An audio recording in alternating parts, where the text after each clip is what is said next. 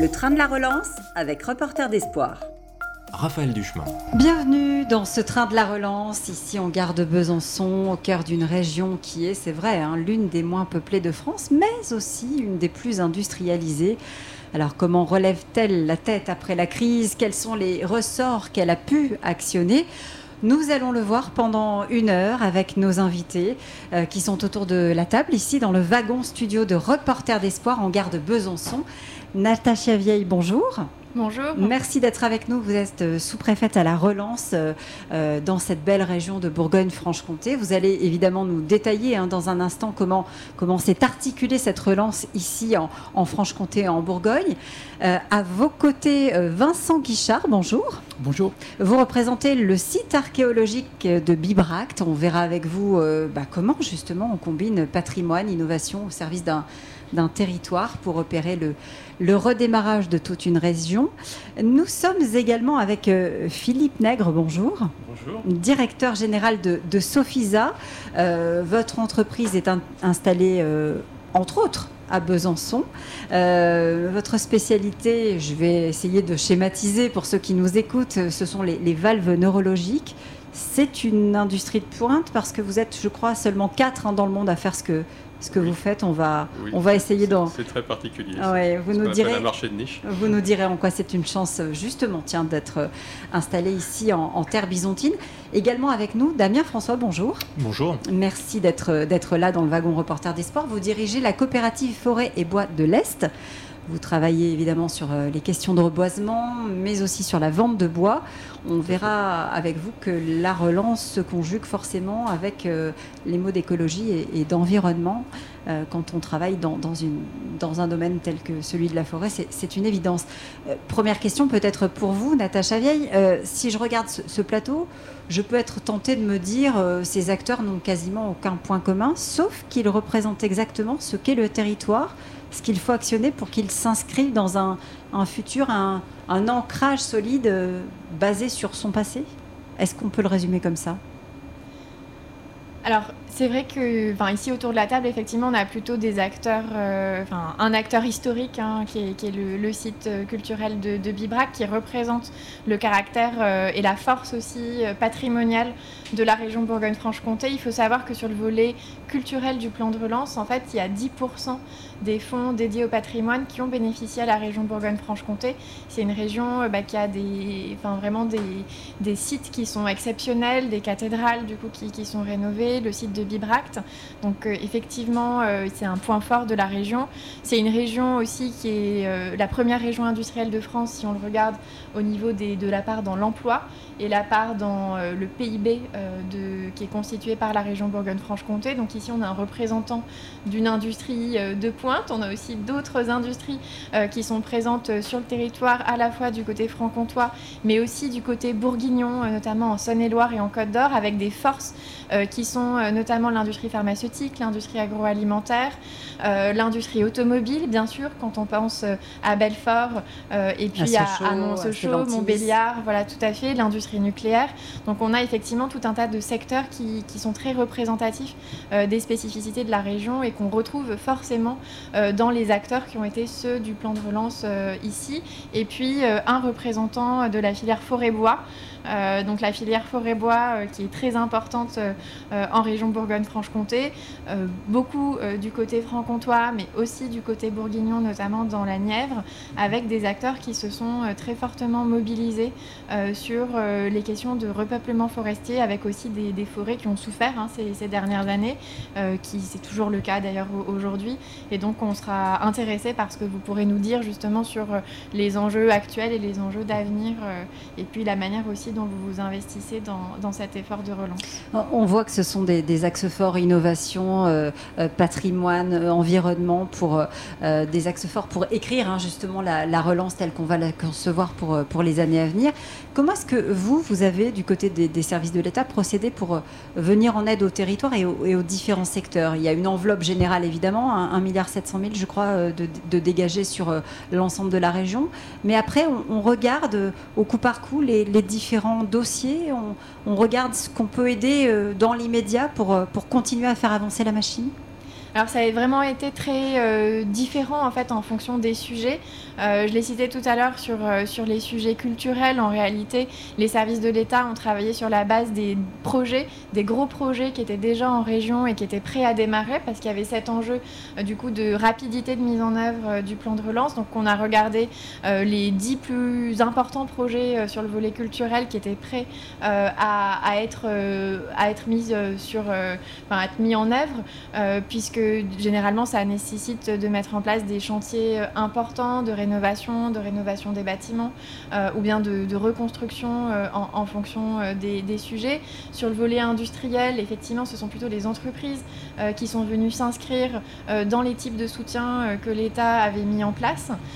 et puis sur les autres volets, en fait, ils se sont déployés à partir du début de l'année 2021 avec là aussi une rapidité qui a été demandée aux acteurs pour pouvoir euh, monter des dossiers euh, et puis ensuite être euh, sélectionné, travailler sur bah, les subventions, le projet d'investissement.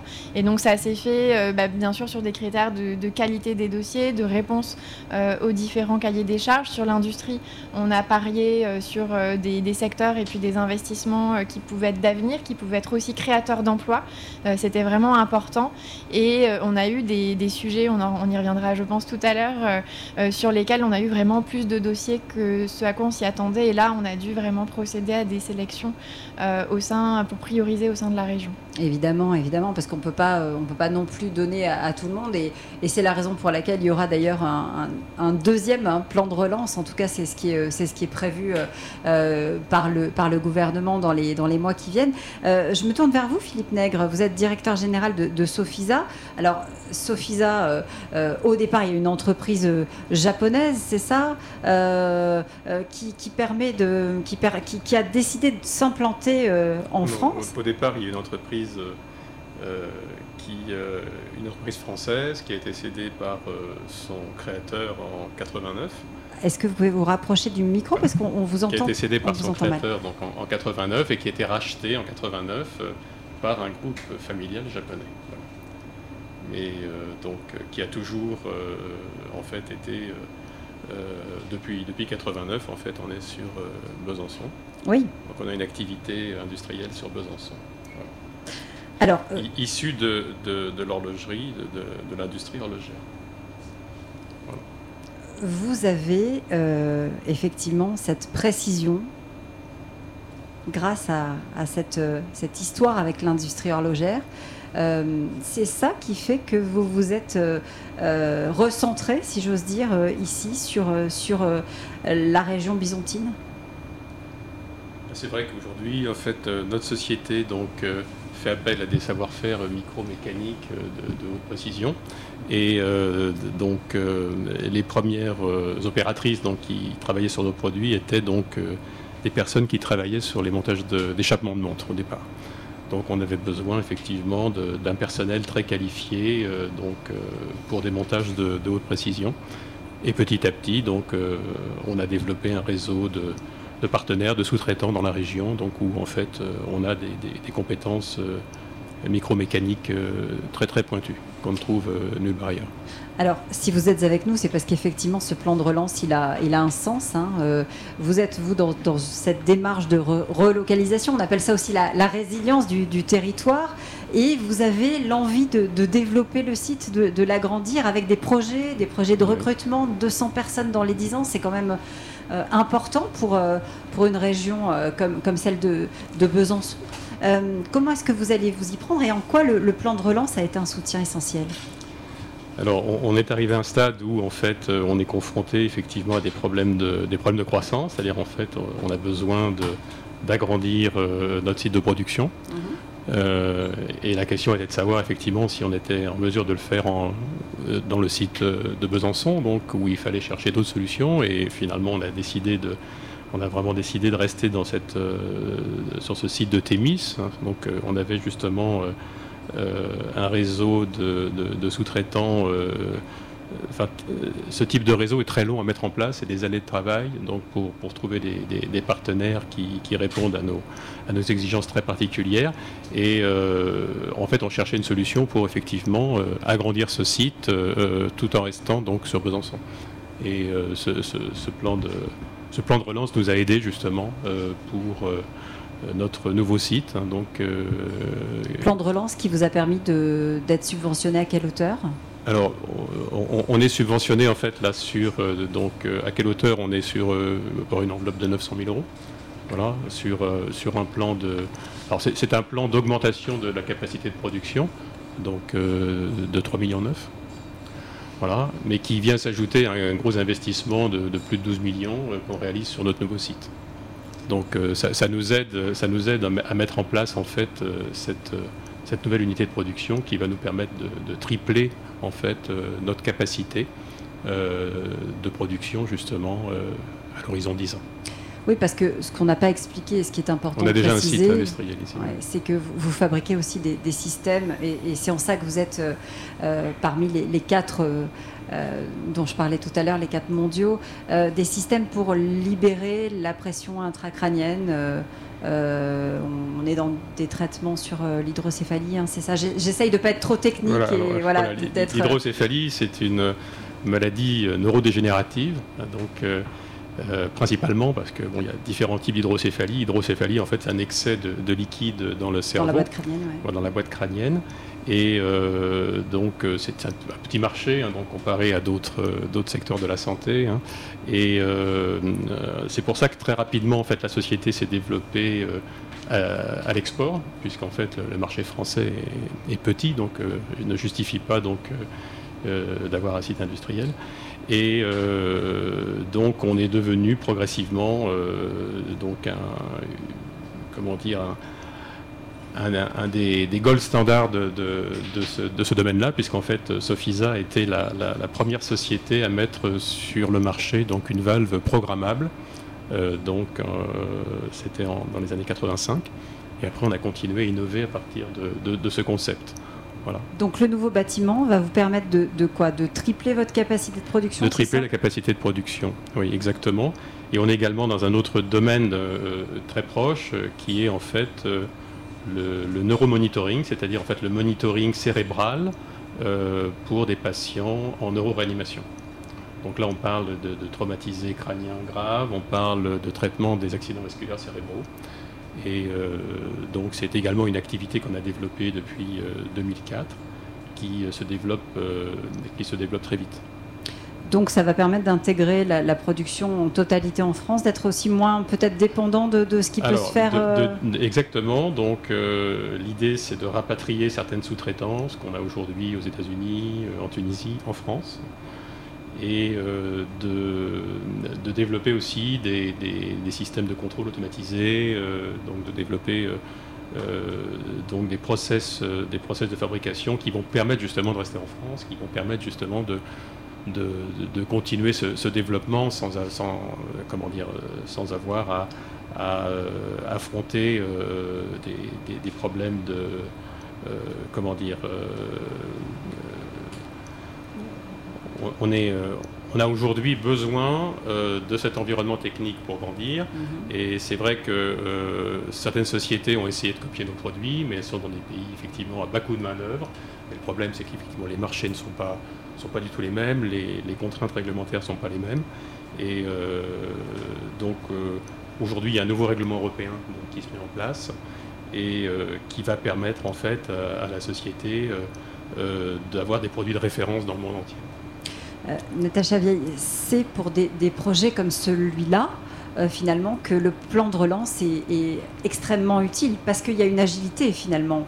On vient soutenir un projet qui est déjà dans les cartons euh, et qui aurait pu être freiné, peut-être par, par le Covid, par la crise sanitaire.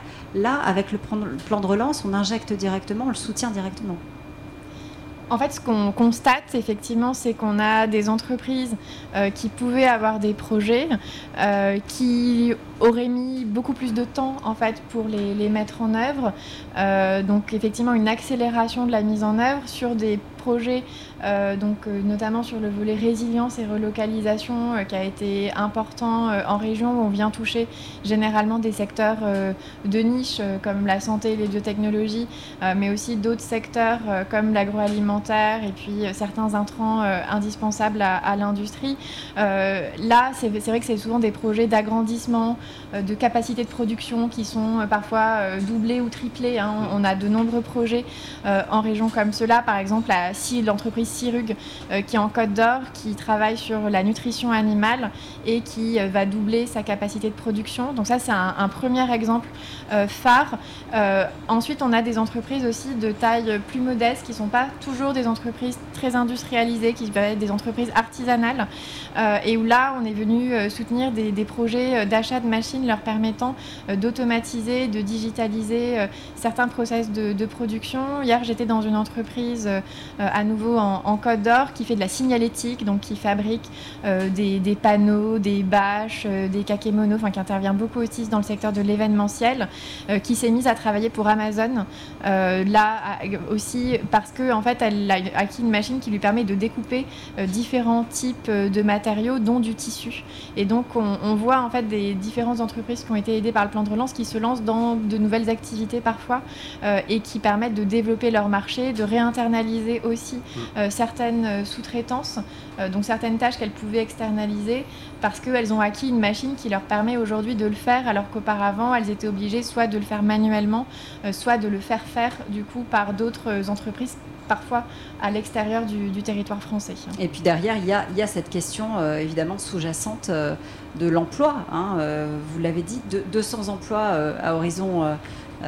Dans, dans, 10 ans, c'est ça J'ai les, bons, les bonnes données? Oui, on est à peu près 170. On, pense arriver à dépasser les 300. Dépasser les 300. Donc c'est important aussi de, de, remettre effectivement de, de l'huile dans, dans les rouages de la machine. Alors tout à fait, en général, de toute façon, si une usine ou si une entreprise double sa capacité de production, forcément, elle va recruter.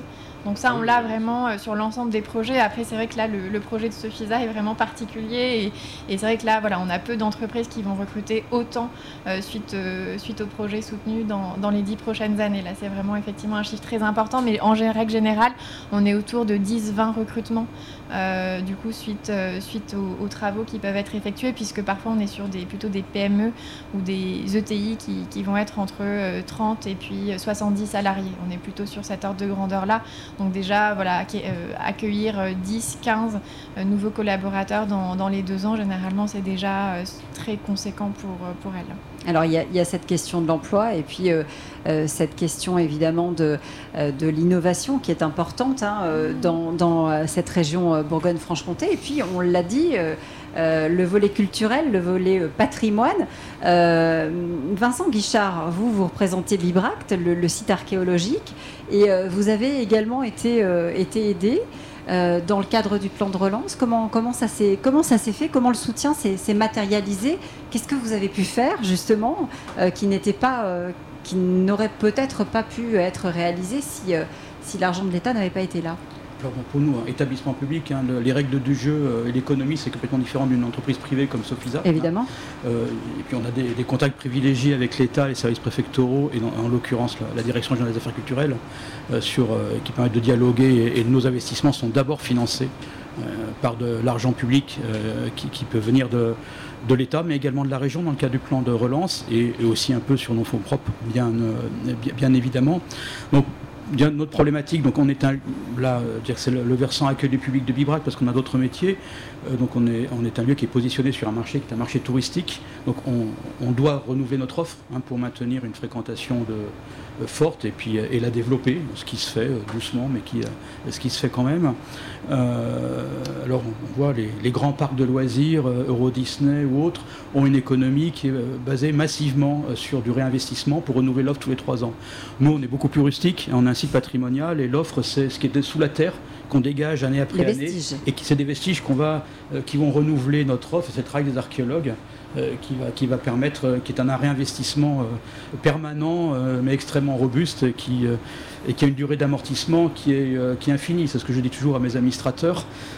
L'argent que vous mettez au pot pour nourrir des archéologues qui viennent bosser à Bibract, on va le valoriser sous forme de données patrimoniales euh, qu'on va encore continuer à utiliser euh, dans un siècle.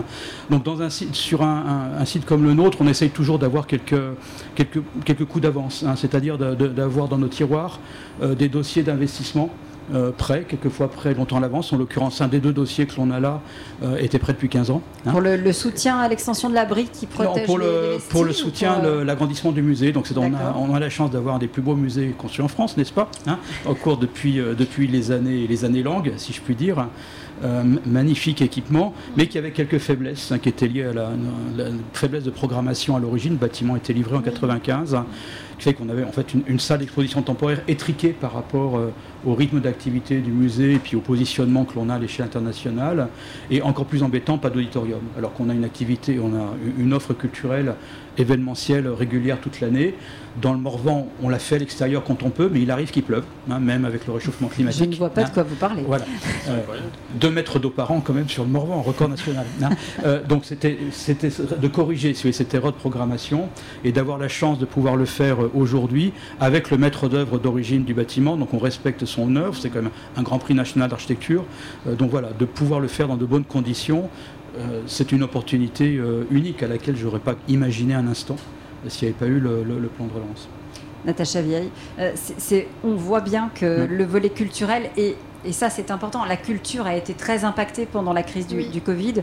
C'était vraiment euh, euh, capital de, la prendre en compte quand on a bâti le, plan de relance. Alors déjà, effectivement, les, équipements euh, culturels en fait ont, connu bah, des périodes de fermeture qui ont pu avoir des impacts hein, aussi mm. sur euh, euh, leur, euh, leur, modèle économique, les recettes qui pouvaient être issues des, visites. et donc ça a été important de, relancer, de rendre visible l'offre qu'elles pouvaient avoir. Et effectivement, il y avait pas mal de projets très patrimoniaux qui, avec des chantiers hein, qui, sont actuellement en, cours de réalisation et qui vont permettre de révéler au public en fait des, des œuvres, de restaurer aussi, de faire beaucoup de restauration.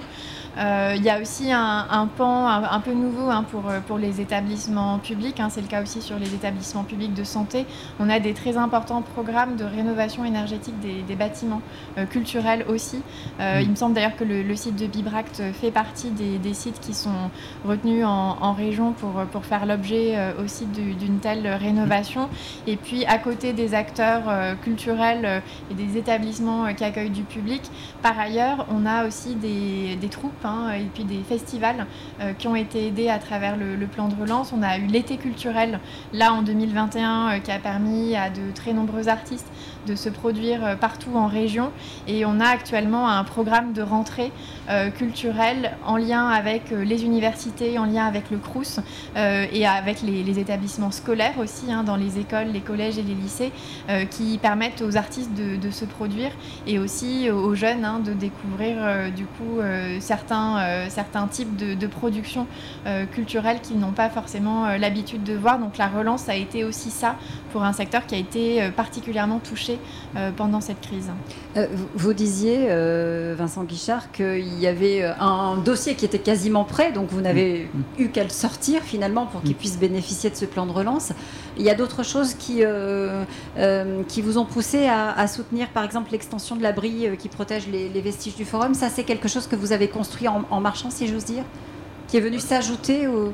C'était non, c'était prêt aussi. Hein, c'était prêt aussi, hein, décidément. Bah oui, parce que l'archéologie, on, vous êtes sur le temps long. on travaille sur le temps long, donc euh, on, prévoit longtemps à l'avance les, investissements et là, aussi, on avait le, le coût était prêt à partir, ainsi je puis dire.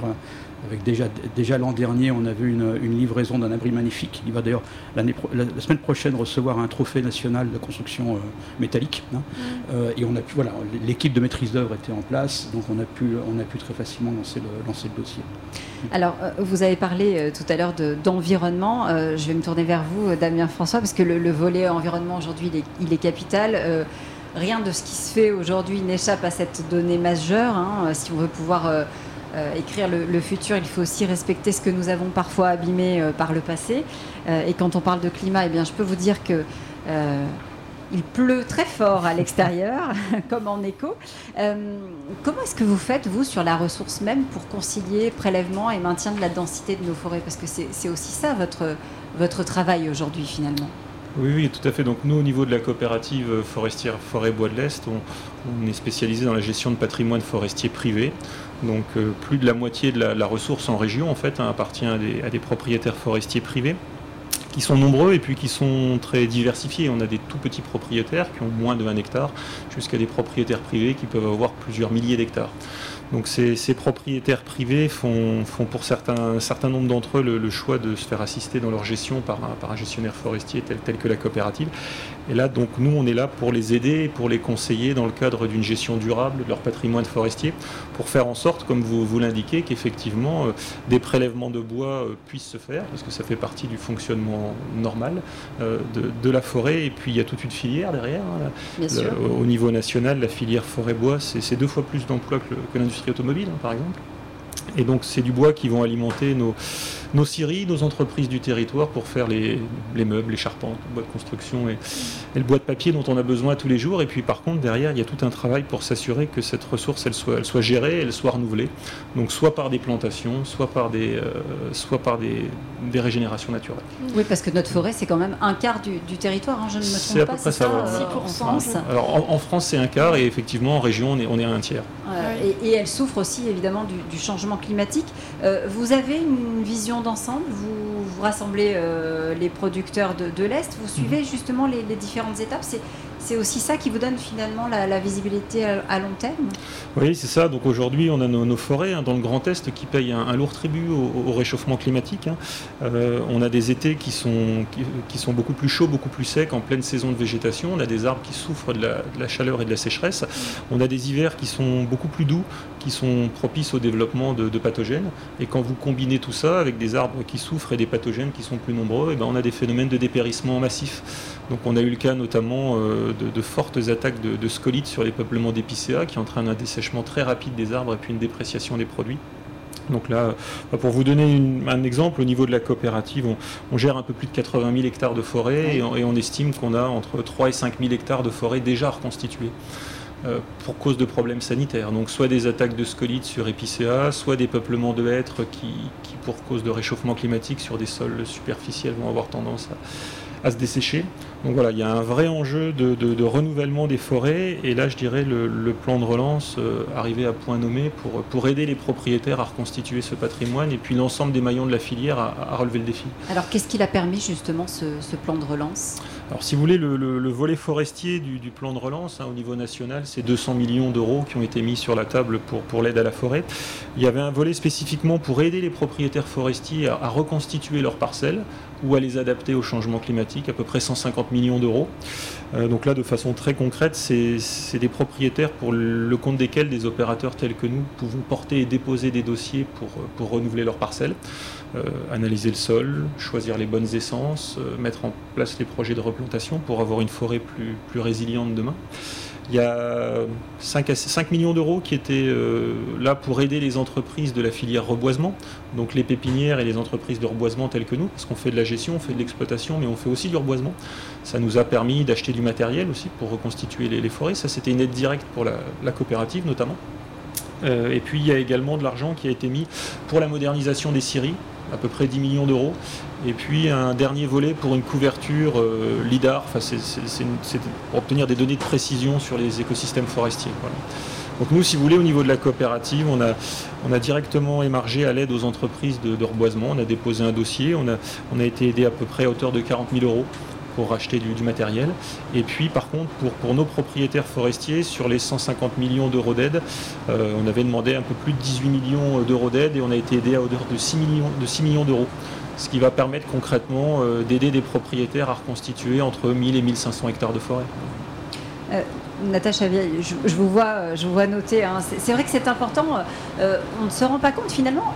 On, a un panel très représentatif de, différents points euh, euh, capitaux dans, ce plan de relance parce que on peut se dire la forêt, euh, l'innovation, le patrimoine finalement qu'est-ce que ça a en, commun? Bah, si, ça fait fonctionner une économie de territoire. Et, là, on, le comprend bien quand on, quand on voit qu'on part de la forêt pour, euh, pour aller vers l'emploi et vers, euh, vers l'usage de tous les jours. Hein. Vous parliez du papier, voilà, on, en a tous, on en a tous à la main. Donc, on est dans un cas concret, il, fallait aider la filière bois. Bah, c'est une filière qui est vraiment importante en, région. C'est vrai que bon, on a mis autour de la table du coup des acteurs de secteurs très variés. On, a vu euh, tout à l'heure sur le secteur culturel. C'est vrai que c'est des projets patrimoniaux qui font aussi travailler euh, la filière euh, du bâtiment et, de la construction. Donc ça, en fait, effectivement, c'est du soutien à un établissement public, mais qui permet derrière aussi de faire travailler des entreprises du territoire. Et là, sur euh, tout ce qui concerne la filière forêt-bois, en fait, on est allé aider tous les maillons de la filière, de ceux qui mettent en place des plans forestiers c'est important. En fait, il ne peut pas y avoir de repeuplement forestier mis en place par les propriétaires s'il n'y a pas de plan euh, qui ait été préparé en amont et si les entreprises de reboisement euh, ne sont pas prêtes aussi à, du coup mettre en œuvre euh, ces, actions-là, jusqu'à l'industrie de première transformation du bois qui est elle aussi aidée. Et en réalité, on, l'a vu aussi sur les appels à projets industriels et notamment le, guichet industrie du futur dont j'ai parlé tout à l'heure sur l'achat de machines et puis d'équipements euh, permettant euh, d'automatiser certaines productions, les mhm. entreprises euh, du secteur de la transformation du bois se sont aussi inscrites dans ces aides-là et ont pu être aidées justement pour aider à, mieux prendre en compte bah, les, différents besoins qu'elles avaient de découpe du, bois issu des, forêts de la région. Damien François, on est, en tout cas, est-ce que vous diriez qu'on est dans, un moment de prise de conscience euh, par rapport aux enjeux climatiques euh, Est-ce que euh, parce que vous aviez connu déjà, la forêt avait connu déjà des, des difficultés il y a plusieurs années, mais là on mesure véritablement les aberrations de nos comportements à nous humains parce que parce que les effets sont visibles sur la forêt. Oui, je pense que là, ça a été une, grosse prise de conscience. Hein. Bon, les gestionnaires, on, voyait ça depuis un certain nombre d'années, mais pour le, grand public, hein, quand on a eu ces attaques de pathogènes avec des, centaines d'hectares dans certains secteurs, si ce n'est des milliers qui ont dû être coupés à blanc euh, compte tenu de, ces attaques de, pathogènes, là, je dirais, les, les gens commencent à prendre vraiment conscience. Et, pour l'instant, on parle d'un réchauffement que de 1 à 2 degrés. Donc quand on a des modèles de, projection sur des temps longs où on nous parle de plus 3, plus 4, plus 5 degrés, euh, on peut être légitimement inquiet de ce qui va se passer au niveau de nos, écosystèmes forestiers. Et là, pas, on ne parle pas que de la fonction de, production de la forêt, hein. on parle aussi euh, simplement du fait qu'il reste de la forêt. Euh, pour ses usages environnementaux, pour le stockage du carbone, pour les aspects récréatifs, etc. Donc là, je, dirais que oui, cette, prise de conscience, là, elle est en cours. On avait déjà dû euh, relever des défis importants bah, suite à la tempête de 99. Hein, par exemple, là, pendant 10 ans, euh, l'ensemble des forestiers se sont attachés à, reconstituer les écosystèmes forestiers. Nous, au niveau de la, coopérative, c'est plus de 3 millions d'arbres hein, qui ont été replantés euh, suite à la tempête de, 99. On a, on, a reconstitué, euh, on a reconstitué comme ça plus de 2000 hectares de forêt, donc c'est des, des, choses qu'on sait faire, mais on le faisait en se projetant sur des paramètres environnementaux connus. Là, la difficulté, c'est qu'on a plusieurs milliers d'hectares à reconstituer euh, dans un environnement changeant. On ne sait pas ce que sera le réchauffement climatique, ou du moins son ampleur. On a des problèmes de déséquilibre euh, forêt-gilier. Voilà. C'est ça qui est compliqué pour nous forestiers, c'est qu'on doit prévoir sur du temps long. Un chêne, c'est 150 ans, hein, avec des, scénarios climatiques qui, sont déjà assez inquiétants et puis qui s'arrêtent à 50 ou 80 ans. Nous, on doit raisonner encore, encore au-delà. Et c'est ça qui est, difficile, c'est d'appréhender une, une, gestion durable euh, dans un, environnement changeant. Euh, Natacha qu'est-ce qui a été compliqué dans, dans, ce plan de relance à mettre en œuvre? Euh, Justement, ce, ce sur-mesure, ce coup humain qu'il a fallu faire sur chacun des secteurs qui a ses spécificités, ses particularités. Euh, euh, quelle a été la, difficulté pour vous euh, d'aller regarder vraiment en proximité les dossiers? Il a fallu en fait s'adapter aussi à chacun euh, des besoins des, différents départements, euh, pouvoir équilibrer aussi les, enveloppes euh, en fonction des territoires. Là, ça a été cité tout à l'heure sur le, volet forestier. Effectivement, en région, on a une très forte mobilisation qui a eu lieu de, toute la filière hein, pour répondre au, plan de relance. Et en fait, l'ensemble des, dossiers et puis des propositions de replantation n'ont pas pu être retenus parce qu'effectivement, on était aussi avec des, des enveloppes contraintes sur, sur ce volet-là. Donc en fait, c'est vrai que ce qui a été compliqué souvent sur l'ensemble des, volets, hein, c'est aussi de, de, faire des choix, de sélectionner des projets. c'est vrai qu'en région, on a environ 3500 projets euh, de bénéficiaires tout confondus, hein, collectivités territoriales, entreprises, euh, associations, euh, coopératives, établissements publics qui ont, qui, ont, pu être soutenus. donc ça, c'est un chiffre qui est vraiment significatif. Et en fait, sur ces 3600 projets, il y en a une très grande partie, quasiment la moitié, en fait, qui, qui sont sur le volet écologie du plan de relance. Parce qu'en fait, sur le volet écologie, on a vraiment beaucoup de thématiques qui ont été traitées à travers la, ce, la rénovation plan de relance. Thermique, voilà, la rénovation thermique, on avait un... le volet forêt-bois, le volet agricole qui a été aussi très important, euh, le volet euh, donc rénovation thermique des bâtiments, des collectivités, de l'État, euh, et puis aussi tout ce qui a concerné la réhabilitation des, friches. On, a parlé de, des enjeux de, changement climatique. C'est vrai qu'il y a d'autres sujets à travers lesquels on, essaye, en tout cas, de, on a essayé de faire mieux sur, sur le, plan de relance, par exemple, pouvoir encourager les collectivités à éviter d'artificialiser davantage les sols lorsqu'elles ont des nouveaux projets euh, de construction de logements, par exemple, ou d'implantation euh, d'activités productives. Et on s'est attaché à travers euh, le fonds friche, le fonds recyclage des friches, mais aussi à travers certains appels à projets industriels, à pouvoir encourager la réutilisation de fonciers déjà artificialisés. Donc ça, ça a été un point important et c'est vrai qu'on a beaucoup d'acteurs qui se sont mobilisés pour le faire. Et donc là, forcément, c'est les arbitrages au niveau régional entre les différents dossiers qui a été complexe pendant les derniers mois. Euh, justement, Philippe Nègre, euh, j'imagine que ça vous parle euh, quand, on parle réindustrialisation, quand on parle réhabilitation de, friches. ce volet environnemental, aujourd'hui, il est, il est, il est essentiel hein, quand on veut construire, réimplanter une industrie dans, un territoire. on se rend compte qu'on ne peut pas faire sans. c'est quelque chose qui n'était pas forcément une préoccupation il y a encore 15 ans. Aujourd'hui, on, voilà, on est obligé d'en passer par, par, par, cette case-là. tant mieux d'ailleurs. Euh, ça oblige aussi. Comment est-ce que, est-ce que vous vivez ces changements? Alors d'un point de vue architectural, bah, c'est, vrai qu'on on, essaye de... On travaille sur un bâtiment donc, euh, qui euh, maintenant n'a plus de, chaudière à gaz, on est sur des pompes à chaleur, donc déjà première chose. Les parkings, on a fait un grand parking qui est maintenant en evergreen, donc de façon à ce qu'il y ait une réabsorption de, de l'eau et qu'il n'y ait plus de ruissellement. Donc c'est des éléments qu'on prend, en compte, bien sûr. On essaie de planter des arbres, euh, tout ça euh, c'est... vrai que maintenant, euh, également sur les produits, on essaie de, travailler sur tout ce qui peut être réutilisable. On, essaie d'éviter maintenant de, jeter trop de... Il y a des parties de produits qui peuvent être utilisées, donc on, revient un peu en arrière sur avant on, présentait des, kits en fait où en fait euh, à l'issue de l'intervention on mettait tout à la poubelle.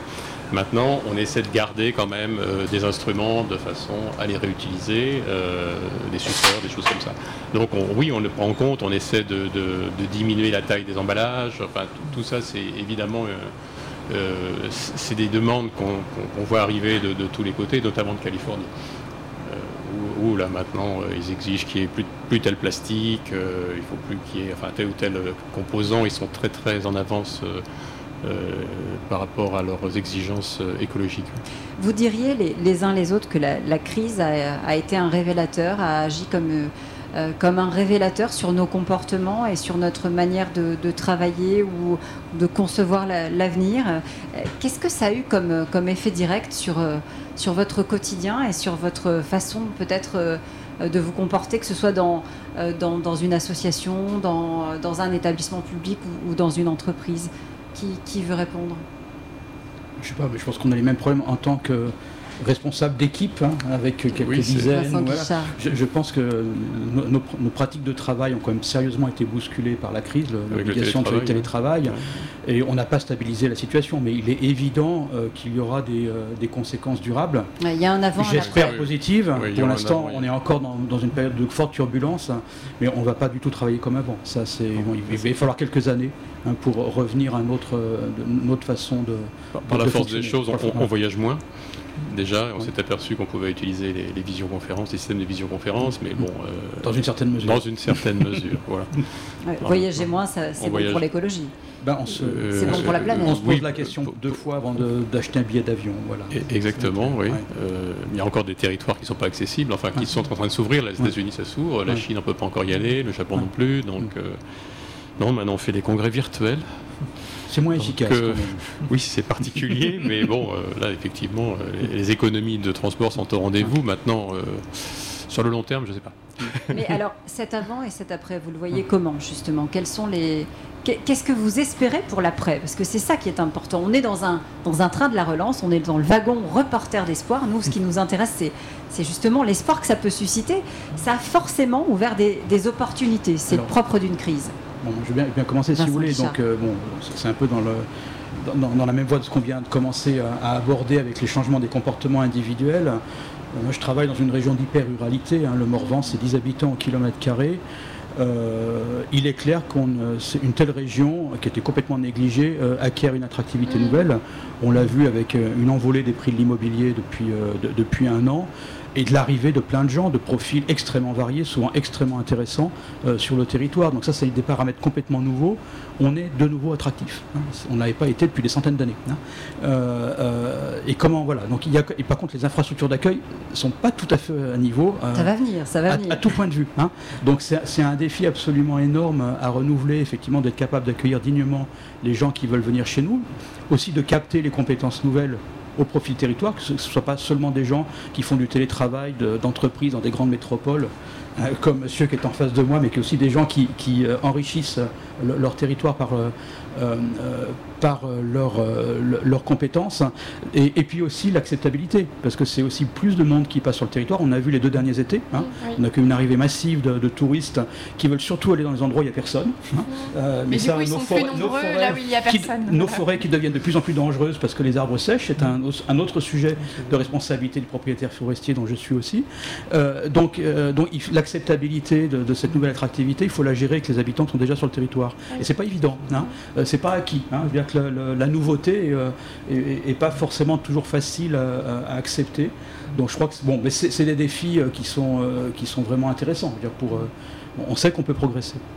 Damien François Oui, ben, tout à fait. Enfin, on, a revu hein, à l'occasion de cette crise, les, gens se, sont, se, réapproprient les espaces ruraux, la campagne, la forêt également. après, donc, il faut réussir à, gérer euh, tous ces nouveaux usages, toutes ces nouvelles attentes, des visions parfois peut-être un peu idéalisées de nos, territoires. Euh, il y a une ruralité qui est là, avec des gens qui sont qui sont propriétaires, qui travaillent, on en parlait tout à l'heure, hein. il y a une filière économique, il y a des exploitations qui doivent se faire. Donc c'est voir maintenant, et ça je pense que c'est un vrai enjeu également pour nous gestionnaires, euh, c'est d'intégrer euh, encore davantage la dimension sociétale dans notre gestion forestière. Si vous voulez, on a, euh, on a toujours une gestion multifonctionnelle de, la forêt, entre la production de bois, l'accueil du public, les aspects environnementaux, mais avant on avait des choses qui étaient quand même relativement sectorisées. l'accueil du public, c'était toujours un sujet à proximité immédiate des grandes agglomérations. Euh, dans nos régions très rurales, on était clairement plus sur des aspects de production de bois et d'environnement. Bah, aujourd'hui, je dirais même dans nos territoires ruraux, avec tout ce que ça implique, il faut aussi qu'on intègre une dimension euh, d'accueil du public et au-delà de l'accueil du public, je dirais un regard euh, sociétal sur bah, voilà, comment les gens appréhendent l'exploitation forestière, etc. etc. Donc voilà, ça, ça c'est aussi, je pense, euh, c'est aussi, je pense, un, nouvel enjeu pour nous forestiers dans ces territoires ruraux-là de, devoir composer avec ces attentes-là aussi. Et pour vous, Philippe Nègre, qu'est-ce que ça a changé justement cette crise? En fait, nous, l'usine a continué à, travailler donc, euh, en majorité en présentiel, puisque c'est des opérateurs de, fabrication. Donc, euh, euh, au niveau de l'usine, ça n'a pas changé radicalement les choses. C'est plutôt donc, à Paris, enfin, dans les, fonctions, les fonctions support, les fonctions commerciales, comptabilité, réglementaire, où là, on a vu effectivement beaucoup de télétravail. Et la difficulté maintenant, c'est d'essayer de, de d'éviter une fracture dans la société mm. entre les gens qui sont obligés de venir Mais est-ce que, vous est-ce que vous vous projetez autrement? Est-ce que, est que l'avenir, vous le regardez différemment après cette crise? Euh, pour la partie production, de toute façon, euh, une production se fait sur un site industriel, donc là, il n'y a pas de, il y a pas, si vous voulez, il n'y a pas de sujet. Euh, c'est toutes les fonctions support qui, vraiment, on a senti qu'il y avait un désir de, effectivement d'indépendance, de, télétravail. il, faut, il faut essayer de concilier tout ça pour, pour, garder une unité dans la, dans, la société. C'est pas simple. C'est pas simple. maintenant, la, la, crise, nous, ça, évidemment, il y a des secteurs qui ont considérablement, considérablement ralenti leur activité. vous savez qu'il y a beaucoup de services de chirurgie qui ont dû repousser les interventions. Donc mhm. euh, évidemment, ça, nous a affectés. Euh, maintenant, ça, ça, repart. ça, reprend petit à petit euh, en fonction des pays. Non, maintenant, nous, ce qu'on peut tirer de cette crise, c'est qu'on souhaite évidemment acquérir l'indépendance la plus importante possible par rapport souveraineté, à, souveraineté nationale, sanitaire, c'est ça? Oui, la souveraineté par rapport à des composants électroniques, par rapport à, à, certains composants euh, qu'on achète à l'étranger. Et euh, c'est là où on s'est aperçu qu'on avait une très grande dépendance euh, par rapport aux semi-conducteurs qui viennent, qui viennent d'Asie. Et c'est un vrai problème pour toute, toute la filière, non seulement automobile, mais médicale. Hein. donc on voit bien que ça, va être un, des gros, un des gros enjeux, euh, effectivement, pour, pour l'économie. de euh, relocaliser, en fait, euh, enfin, on l'a vu pour les masques, on s'est aperçu qu'il n'y avait pas de fabricant de masques au départ en France, donc, alors qu'on savait faire ça au départ. c'est pareil pour les médicaments. Enfin, il y, a beaucoup de choses qui, ont été, qui sont parties à l'étranger pour des raisons de coût de main-d'œuvre, et maintenant on cherche à les, à les rapatrier. Natacha Vieille, quand vous entendez effectivement ce que ça a changé pour les uns et les autres, euh, ça vous inspire quoi? Vous vous dites que effectivement on a, on, a réussi euh, avec cette crise finalement à, se projeter euh, et à commencer à construire, à construire l'économie du territoire pour, pour demain Ou il y, a encore des, il encore des choses à, à mettre en œuvre qui ne l'ont pas été? En tout cas, trouver et identifier les, axes de développement. Je pense que le fait qu'on ait travaillé finalement euh, de manière très rapprochée, avec des synergies hein, nouvelles aussi qui se sont créées entre des acteurs, notamment des acteurs publics, mais aussi avec des acteurs privés, euh, ça permet euh, voilà, de, voir un peu les, initiatives en, cours et, et pouvoir du coup être inventif aussi sur l'avenir, les liens à faire entre filières. Je crois que tout à l'heure, vous aviez une table ronde sur les enjeux de l'alimentation et des circuits courts. Euh, par exemple, aujourd'hui, on, réfléchit aux questions de logistique euh. On va avoir plus de production alimentaire. En tout cas, on va essayer de développer, de relocaliser certaines filières de production euh, sur le territoire. Il va falloir essayer de trouver la manière la plus efficiente possible aussi d'un point de vue environnemental, de transport d'émissions de gaz à effet de serre pour pouvoir ensuite servir en distribution auprès des, consommateurs. Et pour ça, on a besoin de se faire conseiller par des personnes qui sont spécialistes des métiers de la, logistique. Et donc, le fait qu'on ait travaillé sur un temps court avec autant de secteurs euh, de l'économie, euh, donc euh, secteur forêt-bois, mais aussi avec des entreprises, le secteur de l'économie sociale et solidaire, c'est vrai que ça, permet aussi de se repérer dans, les solutions et dans, les sujets sur lesquels on, doit, réfléchir, donc la, la souveraineté, l'indépendance et, la relocalisation de, certaines productions et de certaines filières, mais aussi comment on peut, sur un même territoire, entre acteurs, mieux se parler pour trouver des, solutions aux, aux problématiques qui sont posées. Il y a des choses qui ont été dites hein, pendant ces tables rondes. Je vous en livre quelques-unes parce que moi, forcément, ça me fait réfléchir.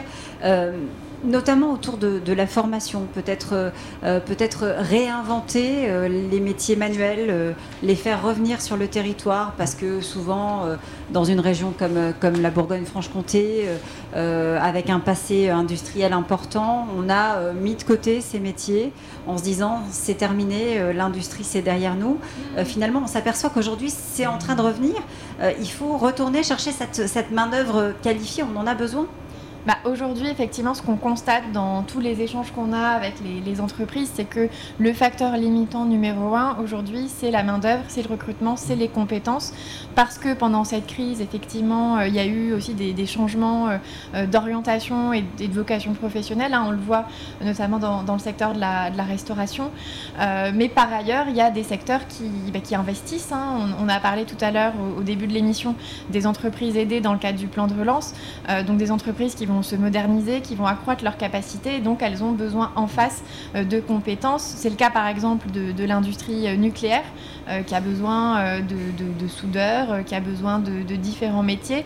Et donc là, en fait, on peut s'appuyer sur des écoles de production, par exemple, qui sont installées au sein des entreprises. On en a quelques-unes dans la région sur certains secteurs industriels. Et je crois d'ailleurs qu'on a un, projet aussi sur le, secteur forêt-bois qui, est assez intéressant et qui, va, qui va pouvoir se, se, développer dans, dans les prochaines mois et, années. Euh, Damien François, oui, parce que les, besoins sont importants aussi chez vous. Hein. Je crois que vous manquez de main-d'œuvre également. Oui, oui, oui. Donc au niveau, nous, au niveau, au niveau forestier, on est à peu près 70 personnes au niveau de la coopérative, plus 150 emplois directs induits chez, chez des sous-traitants. Euh, là, on, vous, couvrez quand même 20 départements. Oui, oui, on, euh. couvre, une vingtaine de départements, donc ça, ça, demande beaucoup de monde, des techniciens, des ingénieurs, mais aussi des bûcherons, des débardeurs, etc.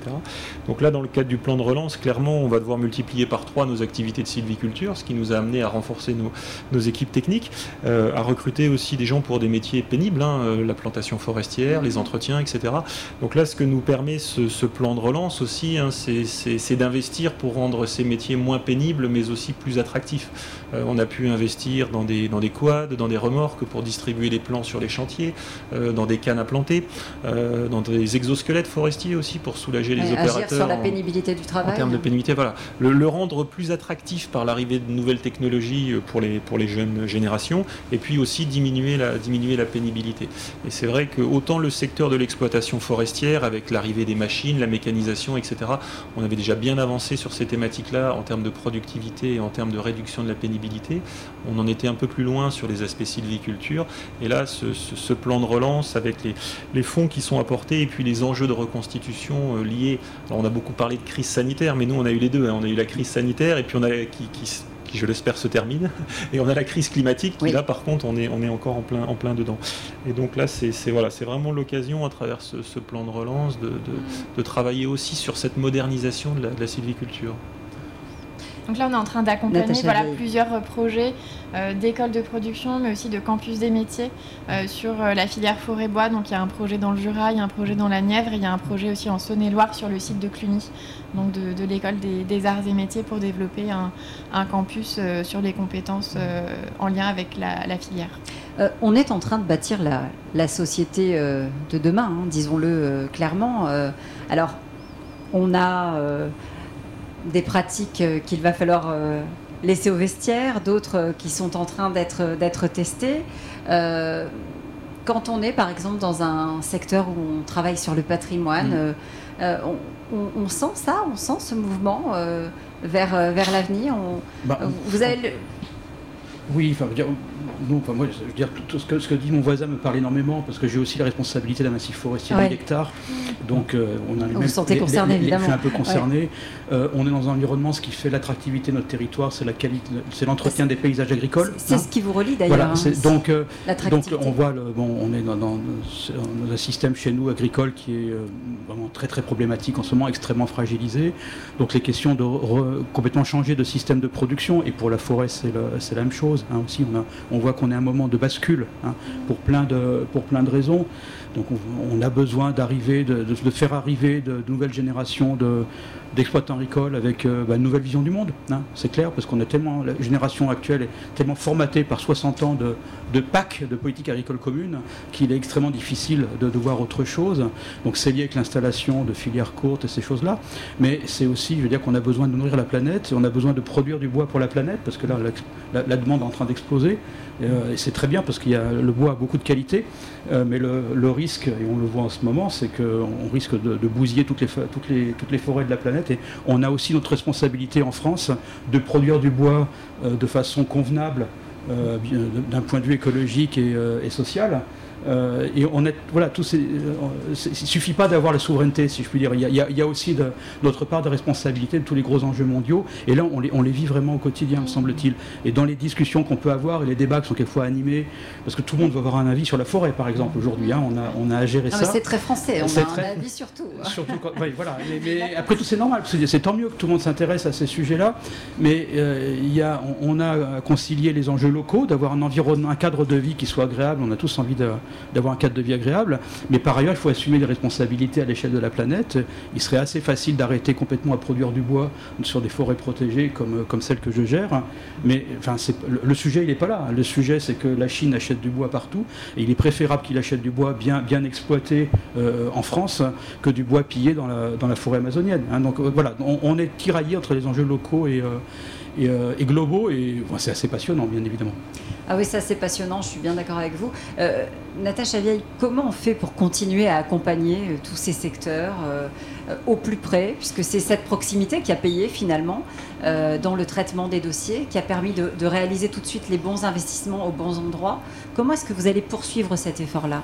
Est-ce que c'est quelque chose sur lequel vous avez déjà commencé à réfléchir? Donc aujourd'hui, je dirais qu'on peut considérer peut considérer deux points principaux.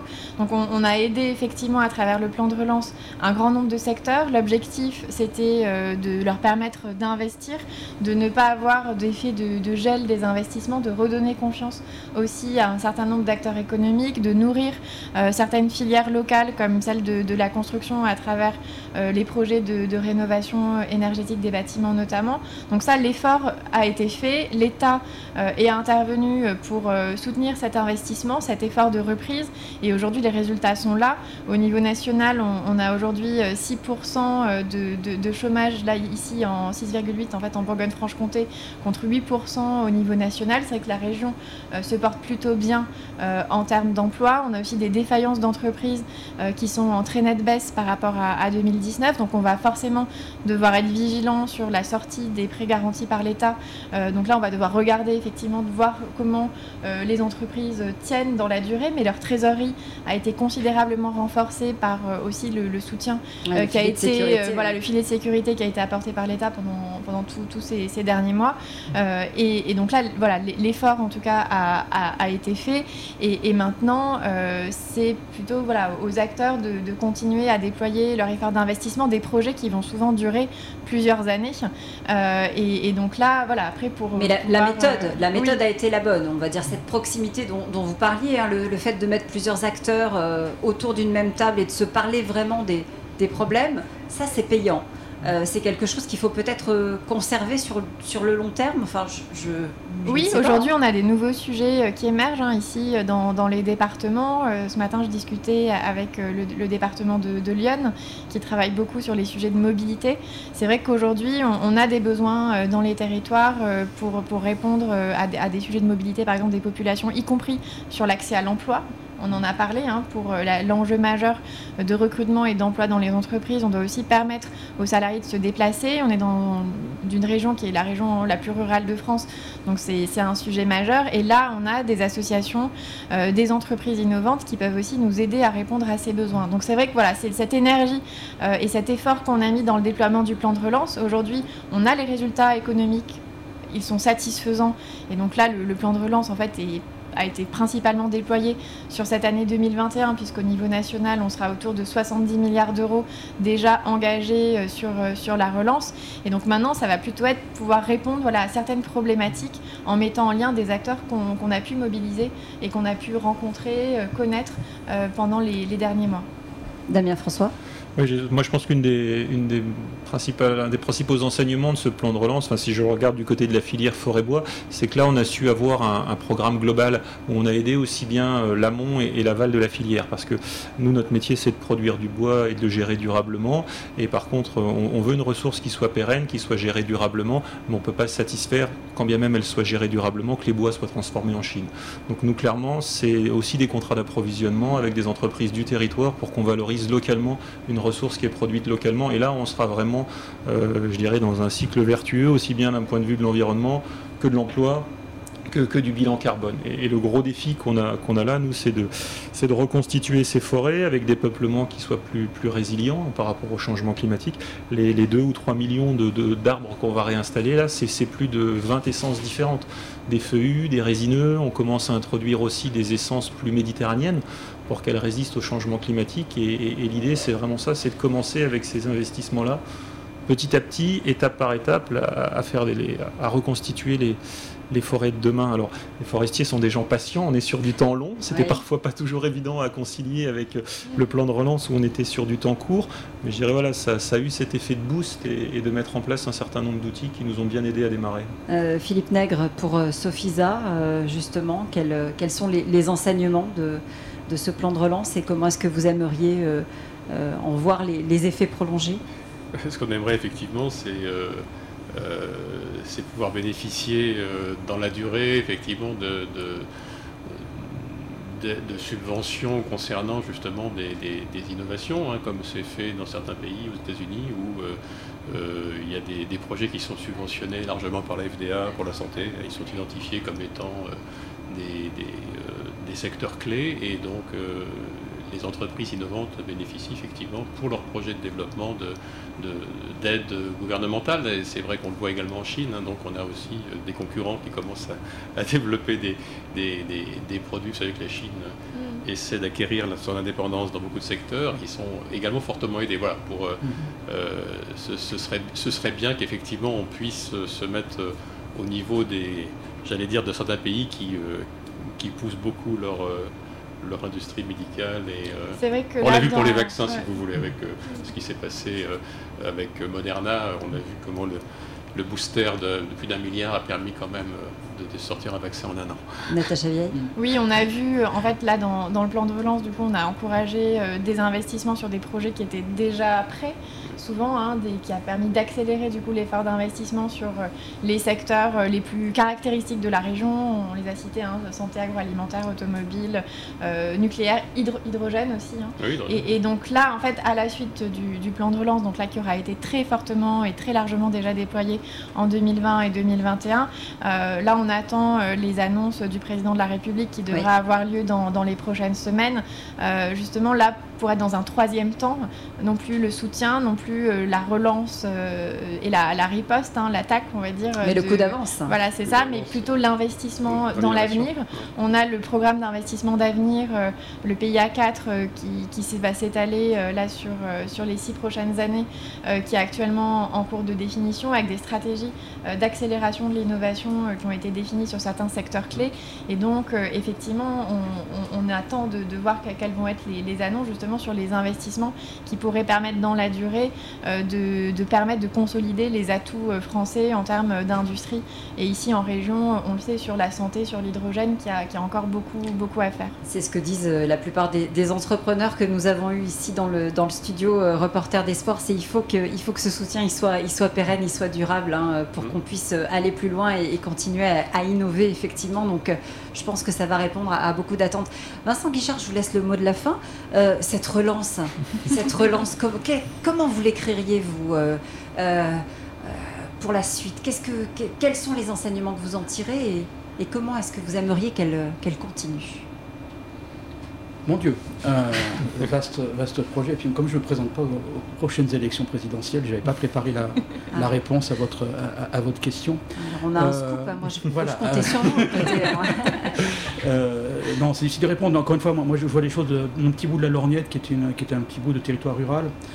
Euh, des, régions, oui, voilà, non, mais des, régions qui ont énormément mal à se positionner hein, aujourd'hui, parce qu'on a mis en place comme un système d'organisation territoriale, hein, avec euh, les, dernières, les, dernières, étapes en date étant la loi NOTRe, euh, qui nous a pas vraiment simplifié la vie hein, et qui, euh, qui n'aide pas vraiment le travail collectif. Hein. c'est le moins qu'on puisse dire, c'est des choses très compliquées. Et on voit le plan de relance, il n'est absolument pas passé par les comités de communes, par exemple, qui sont complètement dépassés par des, obligations au quotidien, qu'ils n'arrivent pas à surmonter, se projeter dans l'avenir. Dans, Donc c'est il y a beaucoup d'argent public hein, qui circule, ça c'est une évidence. Dans les, dans les domaines, territoires ruraux, c'est surtout de l'argent européen, hein, le, le, FEADER, le fameux FEADER, plus généralement le, FEADER. Euh, mais ce sont des usines à gaz absolument extraordinaires. Hein, la mobilisation de ces choses-là. Moi, je pense qu'il y, a un effort de simplification qui est à faire, euh, d'avoir accès plus facilement à, à ces fonds-là avec moins de, je dirais, moins, moins de carcan administratif, mais avec une contrepartie bien évidemment, c'est plus de redevabilité. Parce que je pense que finalement, une fois qu'on est arrivé à collecter de l'argent avec beaucoup beaucoup d'efforts, après qu'on le dépense bien ou pas, euh, je dirais, ni la structure qui donne l'argent, ni les contribuables qui sont autour de nous, on, leur, raconte beaucoup de choses. Hein. Donc je pense qu'il y, a une espèce de contrat qu'on pourrait faire pour être de deux côtés, euh, euh, d'être plus efficace. Et moi, là, je regarde la représentante de l'État qui est en face de moi, droit dans les yeux. Je veux dire, si dans le, cycle, le prochain cycle FEADER qui va démarrer en 2023, là, on, a une discussion technocrate, hein, c'est, on va repartir 2023-2027 avec un, nouveau programme pour le soutien de l'agriculture et des territoires ruraux. Et, et de la forêt aussi. Si on pouvait faire un grand effort de simplification, euh, ça, je pense qu'on, euh, euh, ça serait vraiment extrêmement, extrêmement utile pour tout le monde, et y compris pour les services instructeurs, hein, voilà, qui ont patauge en ce moment dans ce domaine-là. Il y a, non, il y, a, des marges de progression qui sont énormes et il y a, il y a de l'argent public qui circule, c'est évident. Et regardez, quand on se met tous autour d'une table, on, y parvient, on mm. avance. C'est aussi le, grand enseignement de, de cette crise et, donc les effets de ce, plan de relance. Merci à tous les quatre d'être venus ici dans le studio de Reporters d'Espoir. C'était la onzième étape, et oui, ici en gare de Besançon, dans ce train de la relance. On vous donne rendez-vous dès demain. Nous allons repartir en train, bien sûr, direction la douzième et dernière étape de ce périple. Nous serons à Strasbourg. À demain. Le train de la relance avec Reporter d'Espoir. Raphaël Duchemin.